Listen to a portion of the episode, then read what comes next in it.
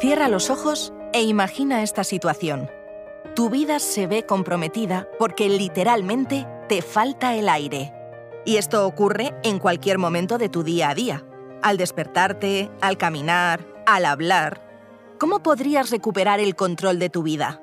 A esta y otras preguntas vamos a dar respuesta en un programa más de especial Escucha tu salud de GSK dedicado a la EPOC, la enfermedad pulmonar obstructiva crónica. Una vez más, gracias por estar al otro lado escuchándonos. Hoy hablamos con Esther Gómara, que recordaréis por estar con nosotros en muchos de nuestros programas, contándonos cómo vive ella de cerca esta enfermedad. Hoy, Esther, queremos que nos cuentes cómo te sientes, cómo es en primera persona este viaje con la EPOC como acompañante. Hola, Esther. Yo quiero preguntarte cuándo empezaste a fumar tú. Bueno, pues empecé a fumar en el primer año de facultad. Te sientes importante, mayor, uf, te sientes divina de la muerte. Y entonces empecé a fumar, siempre mentolado. Tabaco rubio y mentolado. ¿Y qué edad tenías tú? 18. O sea que empezaste con 18 años. Sí, en mi casa siempre se fuma. Mi padre ha sido un gran fumador. E incluso se hacían los cigarrillos en casa. Mm. Que mi madre mezclaba el tabaco, somos de Logroño y había muy buen tabaco en Logroño, y compraban picadura que se deshacía y la mezclaba mi madre con un poco de coña. O sea, que era un tabaco que olía fenomenal. Y yo con 18 años empecé a fumar. Paston, mentolado rubio, estaba riquísimo. Y bueno, ahí empezó mi... No, no fumaba. Sí, no fumaba mucho, ¿eh? Pero cuando estabas con amigos y tal, sí, se fumaba. Fue mi primer contacto así. Como aparte no me veían mis padres, pues claro. chica divina. Normal. Mira, em, me estuviste contando en un momento que hablé contigo de que por una situación en tu vida te sentiste muy estresada, muy agobiada. Cuéntame un poquito qué pasó con tu fumadera y tu agobio en ese momento. Pues mira, em, pasé una circunstancia un tanto agobiante durante 10 años y tiré de cigarro, bueno, la tabacalera me fumé.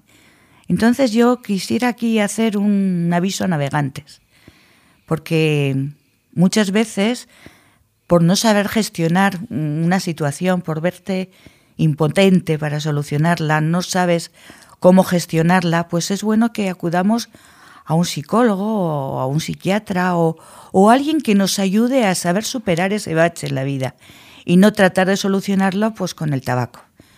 Yo ya te digo que me fumé la tabacalera. ¿Por qué? Tu mismo médico de cabecera, si te hubiera escuchado, a lo mejor te podía o haber guiado él o derivarte a un psicólogo que te hubiera ayudado. Sí, pero mm, el médico de cabecera yo entonces en aquella época ni me constipaba ni no solamente iba al médico con los niños cuando lo necesitaban o por mi madre por si necesitaba que le hiciera una analítica al año, que entonces, bueno, eso estaba en pañales en 1983, pues Dios te la dio y San Pedro te la bendiga. Estas personas mm, te las dejaban en casa y punto pelota. Entonces yo tampoco iba al médico de cabecera, ni sabía el médico de cabecera mis circunstancias particulares por, porque yo no, no iba. ¿No lo usabas? No, no lo usaba, no, no lo necesitaba. O sea, no soy de las personas que tampoco me iba al médico a hacerme una analítica anual ni nada, no. Eso es. Pues fíjate, también eh, me comentas que estuviste 10 años con una carga importante y con muchísimo agobio. Y eso te hizo fumar muchísimo. Sí. Vale. Y mm, no se te ocurrió consultar, me has dicho tampoco, ni a un psicólogo, ni a un psiquiatra, ni no, nada. No, es que ni siquiera se me pasó por la mente. No lo tenías en la cabeza. No, no. No lo tenía. ¿Tú sabes que la EPOC cursa con depresión? ¿Sabes eso? O sea, es más frecuente los pacientes que fuman eh, eh, que los que no fuman y que eso se acompaña de sentimientos que tú me has comentado en algún momento, de tristeza, de ansiedad, de no poder respirar, de no saber por dónde salir de esa situación, de pérdida de energía, de cansancio. Sí, claro, o sea, va acompañado de muchísimas cosas, aparte de la ansiedad, de no dormir por la noche bien porque te pasabas la noche tosiendo y te levantabas y te pasas la noche en el salón para no molestar a los demás. Pero a mí, más que todo eso, o sea, estaba triste, porque aparte, pues no podía hacer lo que yo normalmente estoy acostumbrada a hacer. Me sentía un poco con sentimiento de culpa. Sentimiento de culpa que yo misma me había producido esta enfermedad.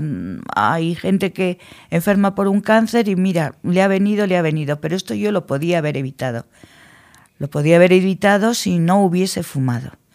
Pero fumando yo he quemado mi vida, aparte de dinero, bastante dinero, pues mm, mi vida. Yo aconsejaría a la gente que se compre una hucha en los chinos y todo lo que no fume, el paquete lo vaya echando. Seguro que se puede pegar a final de año unas vacaciones súper maravillosas. Eso es, es una de las cosas que recomendamos a los pacientes cuando están en un proceso de dejar de fumar. Y se dan unas vacaciones maravillosas. Maravillosas. Maravillosas. Es mucho dinero el que se quema. Sí, sí, se quema. Se quema vida, se quema salud, pero se quema también dinero. Me, me, dijiste que habías perdido mucho peso también, ¿verdad? Sí, en, lo perdí cuando me diagnosticaron el enfisema entre enero de, del 2015 y mayo del 2015, pues yo normalmente pesaba 56 kilos, me quedé en 40. O sea, era costilla. No me miraba al espejo porque cuantas en la caja tenían mejor cara que yo. Mm. Entonces, mm, y es que además no hay cosa en la vida que más me guste que el chocolate. chocolate negro, amargo. Y me traían chocolate y es que ni lo probaba. No era capaz de comer chocolate. Y ya te digo que es una cosa que me encanta. Llegaba la hora de la comida y para mí era un martirio. Y soy comedora, o sea, me ha gustado comer. Y no me da lo mismo unas patatas con chorizo que unos langostinos. O sea, si están bien hechos, me como las dos cosas a gustísimo pero entonces no me apetece, no, es que no me pasaba por la boca, era un suplicio pensar que llegaba la hora de la comida o la hora de la cena, o me traían a media mañana un poco de jamón o por la tarde un poco de fruta. No, me apetecía así las cosas frescas, las cosas, las lechugas, y hoy en día también, ¿eh? las, las frutas, las, no sé, me apetece más ese tipo de comidas. ¿Te has llegado a sentir sola? No, Sola no me he sentido, porque a Dios gracias tengo una buena familia y, luego tengo amigos y amigas que se han portado como tal.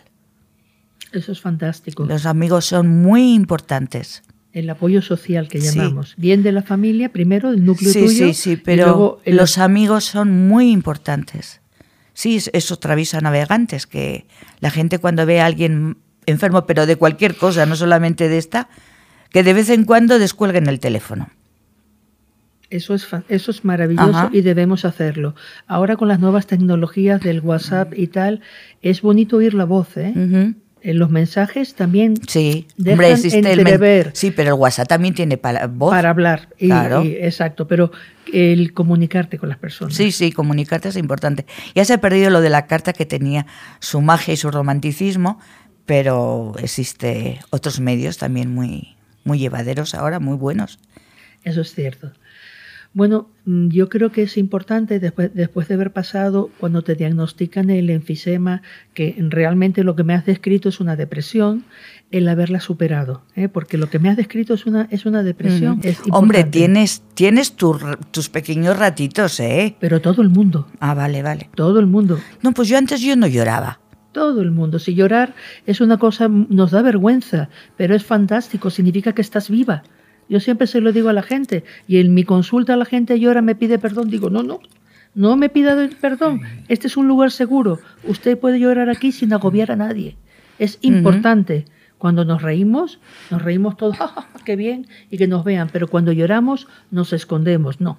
Llorar y reír son sentimientos y significa que estamos vivos y que los tenemos dentro y hay que sacarlos. Sí, yo no tengo vergüenza por llorar, ¿eh? En público, o sea, si lloro, pues lloro.